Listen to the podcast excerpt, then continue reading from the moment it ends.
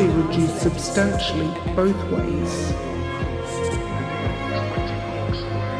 At least 132 people have died, and there are more than 6,000 confirmed cases.